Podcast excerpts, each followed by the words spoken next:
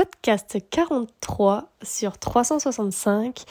Je n'ai pas réussi le coucher avec cire. Donc sur Telegram, il y a une personne qui m'a demandé si j'avais réussi le coucher avec cire, parce que j'en parlais, comme quoi je travaillais sur le coucher. Le coucher est pour moi l'exercice qui permet de savoir si le cheval a confiance à 100% en nous et s'il peut, s'il peut être monté.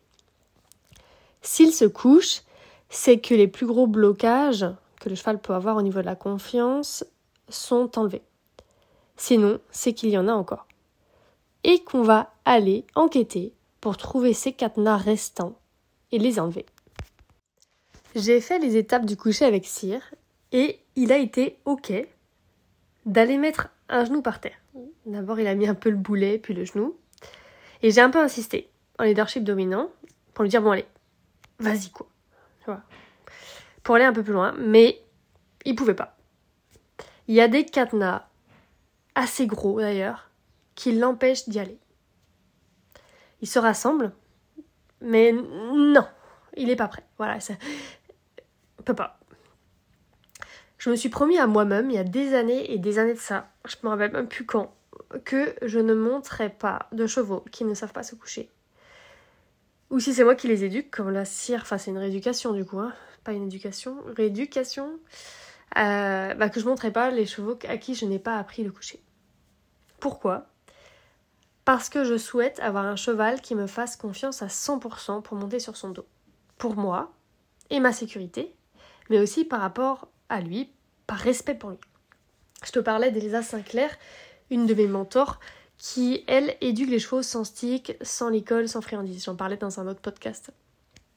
Et bah, moi, je fais pas ça. J'utilise des outils. Le stick, la longe, un peu tout ce qui existe. Euh, et il y a des friandises si besoin, selon le cheval, si vraiment je sens que c'est ce qu'il préfère.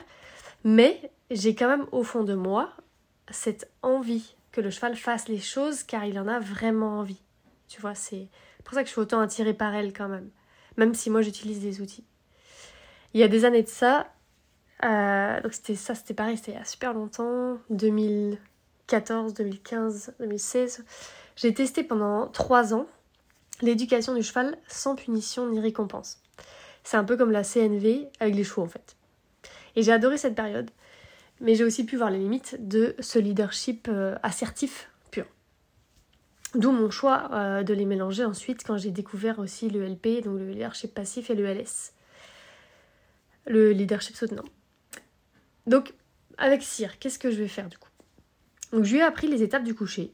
Donc, il n'y a plus besoin de passer du temps sur le coucher. Il sait ce que je veux.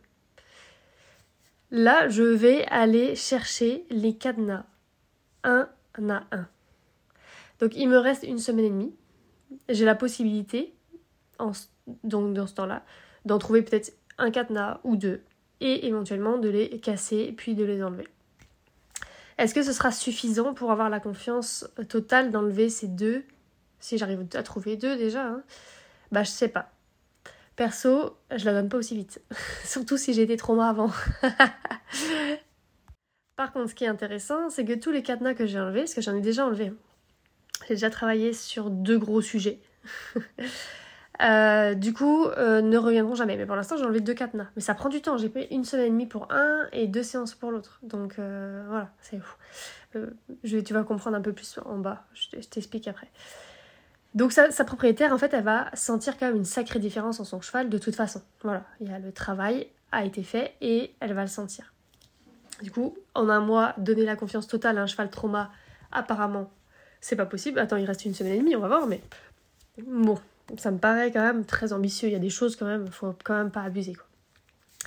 Donc là, pour le coucher, je lui, je demanderai de temps en temps, genre à la fin de la séance, tu vois, ou au milieu d'une séance. Voilà, je, te proposerai, quoi. Je dirais, là, est-ce que tu veux, quoi Est-ce que ça y est, t'es prêt? Mais voilà, c'est tout.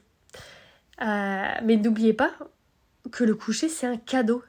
C'est une consécration. Donc oui, si un cheval est prêt, c'est vrai que je peux lui apprendre le coucher rapidement, vu que c'est ma passion et que je connais sur le bout des doigts comment on apprend le coucher à un cheval. Je sais exactement où tapoter, ou comment faire pour qu'il se rassemble, etc. Je connais par cœur ce truc. Donc voilà. Mais si le cheval est pas prêt, il, ne, me le donnera pas. Le coucher, ça se mérite. Et ça, c'est hyper important. Donc, en attendant, je lui apprends des exercices qui me permettent de communiquer avec lui, qu'on se comprenne réellement et qu'il puisse me dire où sont ces cadenas.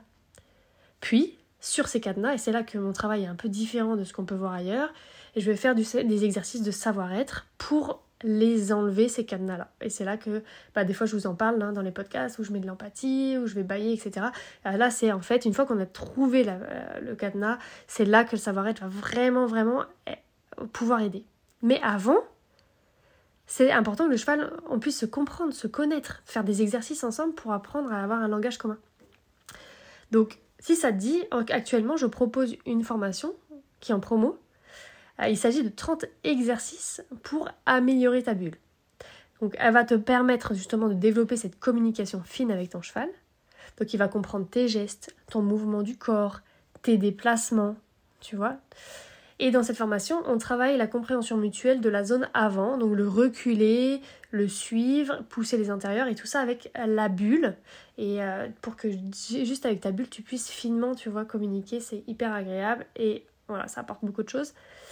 Et donc parfois aussi, on pense que, le cheval, que notre cheval a des blocages, tu vois, ou qu'on pense qu'il a des cadenas. Ça m'arrive, les personnes me disent ah mon cheval est difficile, etc. Mais en vrai, c'est pas le cas. Il ne fait pas parce qu'il ne comprend pas, parce que la personne ne sait pas faire.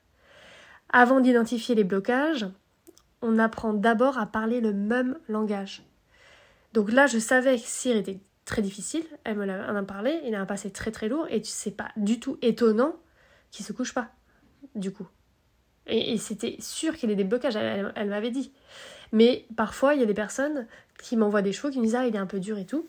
Et en vrai, et eh ben, une fois qu'on a mis la communication, il se couche tout de suite à mes pieds. Donc en fait, non. tu vois? Et, euh, et, donc euh, voilà, c'est pas facile à savoir. Donc pour savoir, d'abord on, communique et ensuite le cheval va nous montrer, quand on communique, où est-ce qu'il y a des cadenas, s'il y en a. Et il n'y en a pas forcément. ok euh, pas forcément. Donc, tu vas affiner ta bulle. Cette formation, elle est en promo encore 3 jours à 97 euros au lieu de 197 euros. À demain! Hein.